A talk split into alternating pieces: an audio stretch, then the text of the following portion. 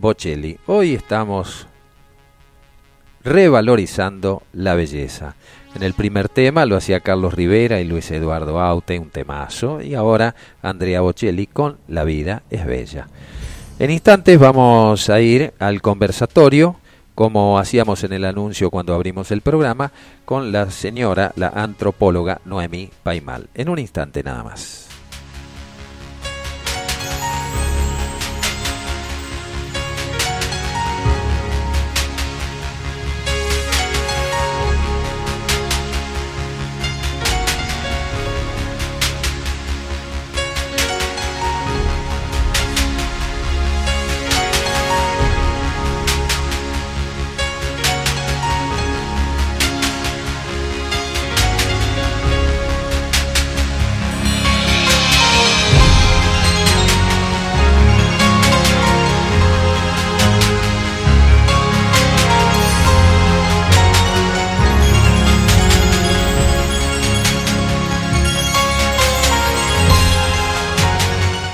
Diez minutitos pasadas las 10 de la mañana y ya vamos con este reportaje que le hicimos a Noemí Paimal el pasado lunes después de una actividad muy intensa aquí en Capilla del Monte. Veníamos educando y nos vamos dando cuenta que a veces...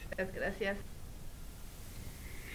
Bien, en el conversatorio de este sábado estamos con una grata visita ha estado con un peregrinaje bastante intenso aquí en Capilla del Monte en la semana pasada y nos ha honrado con su visita hoy en la misión Santa Isabel. Hemos querido hacer esta nota grabada con Noemí Paimal. Noemí Paimal, de origen francés, francesa ella, eh, antropóloga, viene desarrollando ya desde hace muchísimos años un trabajo que tiene relación con algo que es de fundamental importancia, la educación. A veces ponemos muchos énfasis en distintos aspectos que hacen a la vida humana y la educación no es abordada a veces con la profundidad que se debiera, dado la cantidad de niños que están ingresando ahora al planeta, que están naciendo, con otras características, características que a veces escapan de la pedagogía convencional con la que nos veníamos educando, si nos vamos dando cuenta que a veces estamos quedando un poco obsoletos en nuestros sistemas de educación. Así que te damos la bienvenida. Eh, Noemí, muchísimas gracias por aceptar también esta nota y por estar presente a través de nuestra frecuencia, la 90.3 Radio Limón y poder llegar también a Perú, a Brasil, a Chile, a Uruguay, eh, a otros lugares de nuestra querida América Latina. ¿Cómo estás? Sí, muchas gracias. Gracias a ti, Oscar, y la Radio Limón y todos esos países que nos escuchan. Y a cada uno, porque cada uno de nosotros somos papá, mamá, abuelos, abuela, tío, tía y, o, o profe docente. Y sí, hay tantos cambios en la educación, pero el mensaje fundamental es que son muy buenos cambios. Sí, los niños, por favor, escúchenos, sí, los niños y las niñas han cambiado, pero por algo realmente muy sorprendente, muy necesario. Y desde la antropología y, las ciencias sociales, sí, es un salto evolutivo normal en la evolución, tenemos que avanzar y avanzar adelante, pero es como casi salir del Homo sapiens. Y esos momentos son realmente históricos en la historia de un planeta, en la historia de una humanidad. Es como, eh, para decir un ejemplo, es como de, salir de Neandertal y, llegar a Cromañón. Entonces, ¿te imaginas el papá Neandertal? ¡Qué viejo! ¿no? Quiere sembrar trigo, no quiere matar mamut, no quiere guerra. O sea, es como, imagínate el choque.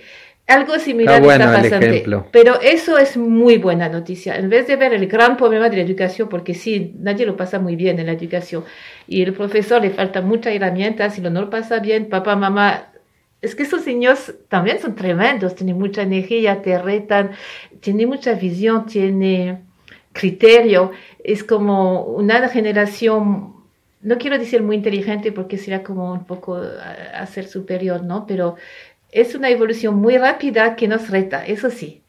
Y eso en vez de ver que eso es un problema, hay que verle como la mejor noticia que hoy por hoy hay en la faz de la Tierra es esta evolución y que llegan esos niños, niñas, jóvenes, incluso eh, algunos, eh, los papás jóvenes y algunos adultos, ya, ya estamos en, esta, eh, en este salto evolutivo. Mm. Entonces, para empezar la entrevista es una buena noticia. Después lo vamos a desarrollar. Sabes que yo creo que nos debe suceder a muchos, aquellos que te, conocemos personalmente, los que te podemos escuchar, la misma audiencia. Lo que tú irradias con esta noticia eh, es el entusiasmo. Y nosotros vemos que muchas veces eh, la humanidad está perdiendo el entusiasmo. Como que hemos entrado a veces en un proceso de mecanicidad en donde hemos dejado de lado el entusiasmo que es como la fuerza motriz que hace, que te, que te motiva al día siguiente, que a lo mejor en este no fue tan bueno, pero eh, hay una fuerza interior y esa motivación que vos nos traes, que de alguna manera nosotros también veníamos como no solo deseando, sino buscar referentes para aquello que internamente sentimos y que a veces veíamos con, con cierta Mm, recelo de que no estaba llegando esa gente que traían nuevos proyectos. Este proyecto de, de Pedagogía 3000, ¿en qué consiste? Bueno, consiste justamente en responder a la necesidad de los niños y niñas y jóvenes, la necesidad de los padres y madres y necesidad de los profesores. Y hablando de entusiasmo, si tú quieres un cambio tan profundo, porque al, final, es un cambio de frecuencia, ¿no? Es una vibración. Tiene que sí o sí ser acompañado de alegría, de disfrute, de entusiasmo, de pasión, porque si no, no funciona y tú lo pasas mal también. Entonces, al momento que hablamos de educación, tiene que ser con esta frecuencia, si no vamos a dañar a esos chicos. Si te ve una profe cansada, una, una mamá con depresión, les hacemos mal. Entonces la responsabilidad nuevamente no es tanto los niños, es nosotros mismos llegar a ese nivel de frecuencia, o por lo menos de ser positivo, de reírse y ser alegre y dar este empuje a la vida para empezar cualquier proceso educativo. Y después Pedagogia 3000 hay un montón de herramientas, hay la escuela de los siete pétalos, es eh, totalmente holístico, se cubre todas las materias que se debe cubrir en cuanto al desarrollo integral de un ser humano para construir también una sociedad eh, integral que piensa en todo, desde lo social, lo ecológico, el bienestar social, el bienestar personal, las artes creativas y a su vez que ya hace florecer esta nueva humanidad que sabemos que estamos en transición de, humanidad también. Entonces es como abrir camino a eso, proveer herramientas y esta energía positiva. ¿Dónde comenzó este proyecto? Empezó en 2001 en Ecuador. A la época estaba en Ecuador y por mis hijos, porque como era como, no digo medio raritos, pero era diferente esos niños. Y yo pensaba, ¿será que son mis hijos? Y como todo mamá, eres orgullosa. No, mis hijos son diferentes, son mm. intuitivos. Eh, había un niño que tenía contacto con naves, hablando de naves, que estoy en Capilla del Monte. Entonces era como, o es algo que está pasando. Cuando ya empezaron a hablar de todo el fenómeno índigo y todo eso, entonces como antropóloga me puse a, investigar, que me encanta. Además, como buena francesa, me encanta la investigación también. Y me gusta también que sea divertido también el uno no impide el otro. Claro que no. Porque dice, eso es la cosa que siempre dice la gente. Pero si se divierten y juegan los niños, ¿cuándo van a aprender? El uno no impide el otro, va junto. es, un proceso maravilloso que va totalmente junto. Que mejor que aprender jugando, ¿no? Totalmente. ya ha habido... empezó, por mis hijos. Ahí por conclusión.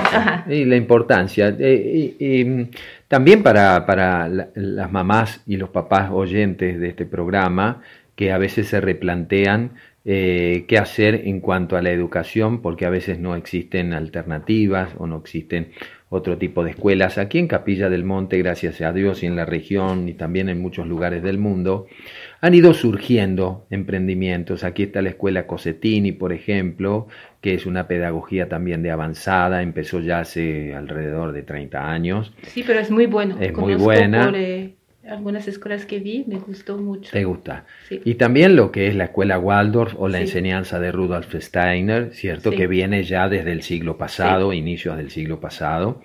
en donde se replanteaba ya en aquel entonces, y aunque haya pasado mucho tiempo cronológicamente hablando, de que estábamos en una fase de una nueva educación, de una educación que tenía que ver con un aprendizaje más integral y no tan estructurado a veces en materias que tenemos que aprobar, que tenemos que eh, a veces aprender de memoria. O sea, hay un sistema que mm, hoy vemos en los jóvenes y, mucho más en los niños este día, que está como reclamando a gritos eh, un cambio desde ese punto de vista. Esto que empezó en Ecuador, eh, ahora se está trasladando a otras regiones de esta América Latina, ¿verdad? Sí. ¿Y por qué América Latina? Sí, porque yo nací en Francia, ¿no? en Europa. Es, eh, creo que se, la energía de este continente es realmente especial. Si alguien quiere hacer algo nuevo, creativo, y desde la emoción, desde el corazón, tiene que ser América Latina hoy por hoy. Es como se desplazó la energía en los Andes, en todo el continente, de hecho, de México hasta, hasta Chile y Ushuaia. Y, y funcionó, funcionó. Es como... Eh, uno, por la resonancia del corazón. Es un país muy, muy emocional que tal vez no se entiende todo del porqué de la educación, pero por mi hijo yo lo voy a hacer. Eso es el número uno. Por mi hija, por mi nieto, nieta. Había una, una vez una conferencia, había una señora mayor, mayor, a la primera fila. Dice, señora, muchas gracias por estar aquí, bienvenida, ¿por qué viene? Oh, yo me quiero preparar por mi nieta, me dice. Y dice, su nieta, ¿cuántos años tiene? Oh, aún no ha nacido, está en la barriga de la mamá, pero la abuela deseaba prepararse. Eso es muy típico de América Latina. Qué maravilloso lo que contás. Qué maravilloso, sensibiliza, ¿eh? Sensibiliza cómo las personas a veces, sin tanta instrucción académica, comprenden lo que es práctico, lo que es necesario, ¿cierto? Y no simple a veces, simplemente a veces lo que es eh, inmediato, que nos lleva a atropellarnos porque nos, nos pegamos a programas que ya están obsoletos. Y, ¿Y cómo te surge esa idea? Eh, un poco por los hijos, pero fue como también madurando algo, ¿no? Como una oh, cuestión que empezó con una idea y que después fue tomando forma. Fue todo un proceso y me, mejor que no sabía al inicio que iba a ser todo este recorrido. Entonces empezamos primero a investigar. Yo me acuerdo que fuimos a, a, Venezuela a tomar una clase porque no teníamos mucha información. En la época no se hablaba de eso. Ahora sí hay mucha. Después yo me acuerdo que me llamaron de Perú y a la época no era celular, era teléfono. Dice, hermana, vas a gastar mucho. No, te quiero invitar también, vamos a hacer Perú. Después Chile, Argentina y rápidamente hubo red. Y eso es la gran fuerza también de poder laborar en red. Y digo laborar para no decir trabajar porque no se manda abajo. trabajo. te traba hacia abajo. Traba por un lado y te manda abajo. Doble, doble problemas aquí. Y la red es realmente lo que nos sostiene, porque tenemos información rápidamente, tenemos opiniones, tenemos fuerza. Nos, cada vez que pasa algo, bravo, bravo, nos apoyamos mucho. Es como una familia. Y eso es una fuerza que, que ¿cómo decir? Que, que, yo sé que no se puede parar. Entonces, eh, Vamos por buen camino. Si hay un consejo, es eh, ahora el equipo, la red, compartir, compartir, compartir. Porque antes era así, ¿no? Yo tengo mi método y si lo quieres es una franquicia y que hay que pagar y mejor no te digo. Ahora no, es todo libre, nos compartimos constantemente y la energía está subiendo, porque es otra cosa de América Latina. La energía es mucho más alta. Por ejemplo, si voy a Europa y regreso, desde el aeropuerto yo siento nuevamente esta energía de aquí, me da ganas de ah. besar el piso, la, la tierra. Mm. Y la tercera cosa, cuando hay algo de creativo, como no hay mucha estructura, no hay tanto a, o sea, el campo es libre. Mm. Por, por, en Europa es tan estricto los ministerios, aquí también, pero es peor en Europa, tú, tú te vas contra una pared, aquí no. Acá te permiten, a lo, menos no te a lo mejor no te no acompañan, pero no te impiden. Exacto. Bueno, ya es un adelanto, ¿no? Sí. Ya es un avance y enhorabuena que eso pueda ser de esa manera. Em, y ahora están como anclando un poco la energía allí en la región del Titicaca, en la región de Bolivia, en el altiplano. Hay, el nuevo BP, el nuevo, el nuevo proyecto que es la parte más eh, universitaria, pero a través de acción, investigación, creación, no clases como se entiende antes, ¿no? Sí. Y eso es una, la llamamos la multi-U, multi-universidad 3.000, 4.000, 5.000 por La Paz y estamos justamente consiguiendo un lugar a la orilla del lago Titicaca que es Ah, maravilloso. Está construido, ya hay cuatro espacios grandes, hay que pintar, arreglar, que nos va a tomar hasta Navidad, pero ya está en marcha. Y eso es la, la noticia de ahora, por eso Claro, también en la sí, ese dicha de entusiasmo, ese- anunciarlo. eso lo irradias, ¿eh? Y por primera vez irradia. personalmente voy a tener físico, porque había escuela de los siete pétalos que mucha gente apoyaron, hay, hay en varios países de esas escuelas que ya, ya está en marcha, ya tiene resultados, hasta tiene egresados, y va bien, pero de la escuela de los siete pétalos ya había un paso más que era la famosa multi -U. La escuela de los siete pétalos aborda más que nada la faz primaria en la educación de- del, del Desde niño. inicia a la secundaria y tiene sus siete áreas pedagógicas completa, es para tener un ser humano, o sea, la idea es un ser humano que pueda florecer, que sea pleno y que sea muy activo, más que la materia, es un- el nuevo ser humano, apuntábamos a eso, no hay que decir apuntar tampoco porque es bélico, eh, nuestra meta era eso. Claro. Sí, tenemos que ir cambiando también hasta una- un cierto tipo nuestras formas de hablar, nuestros, Hay que nuestros cuidar las términos palabras. En Chile todo al tiro. El tiro es pa, pa, pa. Claro, pa. sí, sí, sí, sí, es verdad lo que Entonces, dicen, ¿no? ahora- El tiro po, dice Y peor que estoy aquí en la radio Limón, no, no. Ajá, está. Eh, sí, es una radio vegetariana esta, ¿eh? La radio Limón. No vamos a matar a nadie. Eh, eh, Noemí, y, y ahora te ha tocado visitar aquí Capilla del Monte, ha habido una invitación, nos hemos reunido con Ciro, eh, él ha sido un poco también el puente que, que me, me introduce un poco en todo esto de la pedagogía que vos venís desarrollando, junto con un, un equipo, ¿no? De trabajo. Sí, vinimos y- todo un equipo. Ah, bien. ¿Y, ¿Y por qué aquí en Capilla del Monte? Otra vez creo que es por la energía de este lugar que es muy especial. Y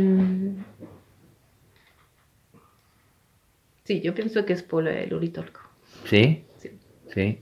¿Subiste al Uritorco? Sí, ayer hasta la punta. ¿Sí? Lo logramos, sí.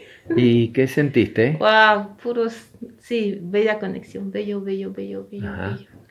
Hay un campo magnético, Sí, una energía sí, que, que, sí. que no tiene explicación. A veces queremos explicar y yo le digo a la gente que no hay que explicarlo, hay que implicarse. Sí, ¿eh? ¿Se está implicando la gente en este proyecto?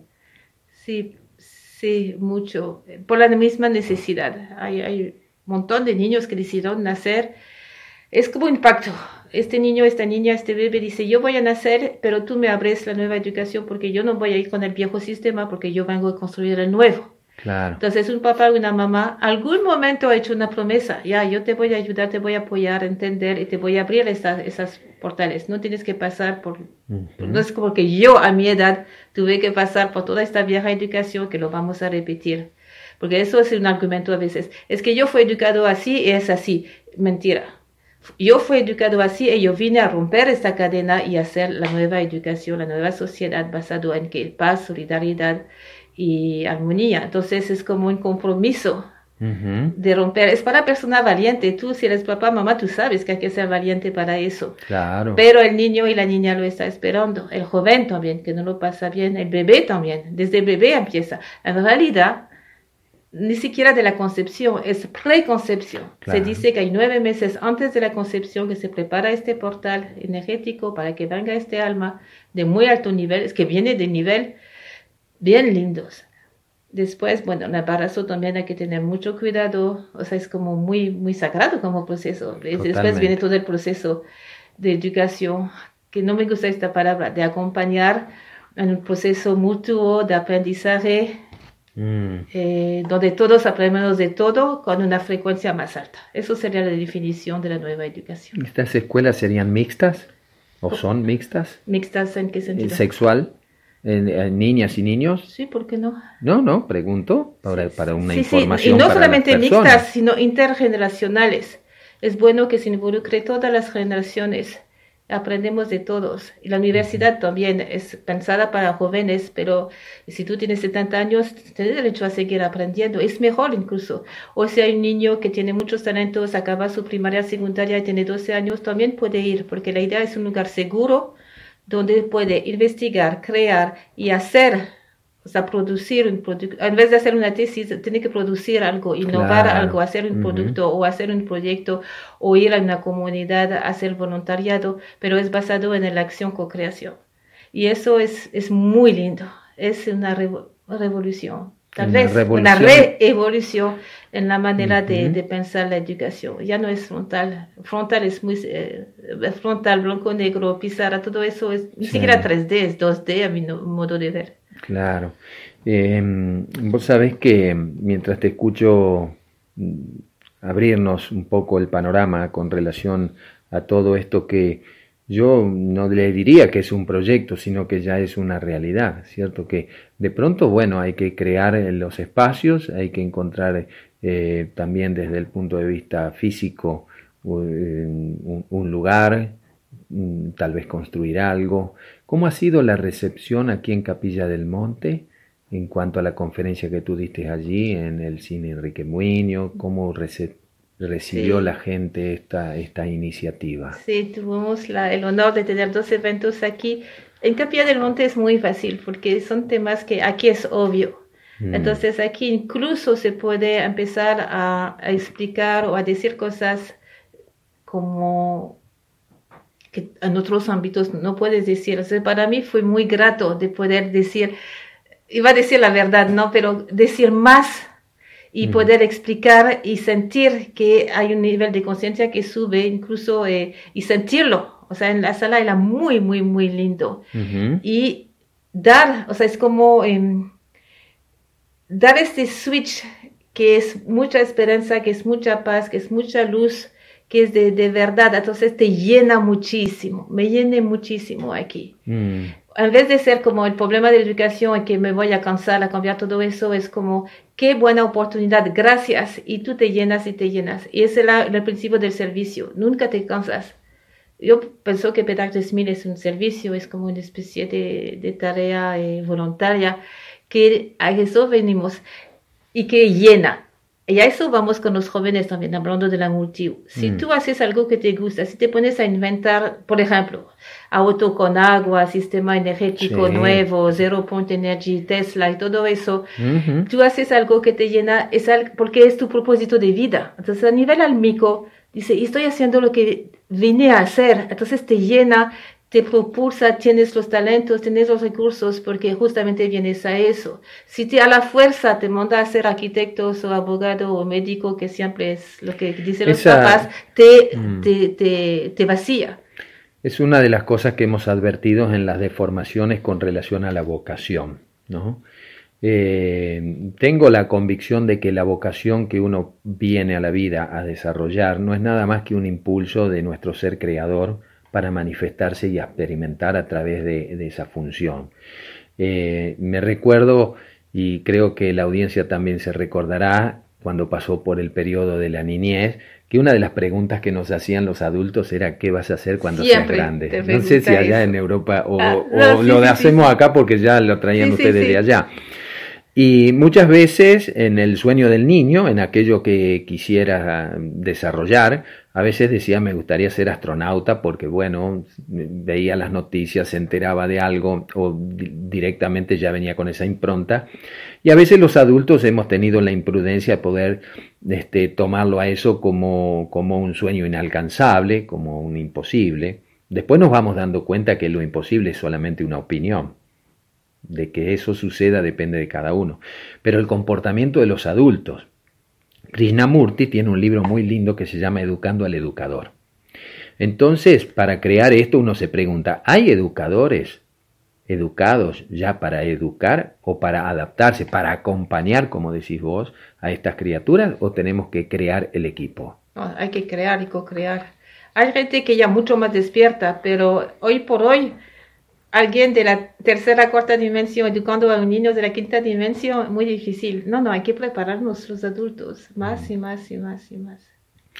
Incluso cuando te sientes preparados, preparado o preparada, te viene un joven o un niño, ya te desbarata todo. Eh. Te viene, es increíble. Cuenta, no, hay casos verdaderamente que, que son, son eh, divertidos, pero al mismo tiempo muy, muy profundos en las reflexiones de estos niños, ¿no?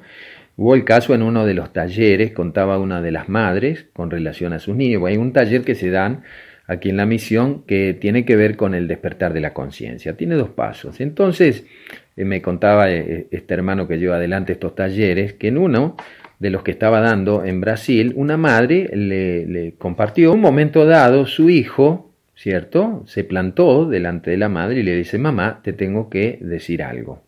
Dice, sí, Dice, ¿qué, ¿qué, es lo que me querés decir? Mira, a partir de ahora tú te haces cargo de tu vida y yo me hago cargo de la mía. Entonces, ¿De qué edad estamos hablando? Eh, tenía alrededor de cinco años oh, esta criatura.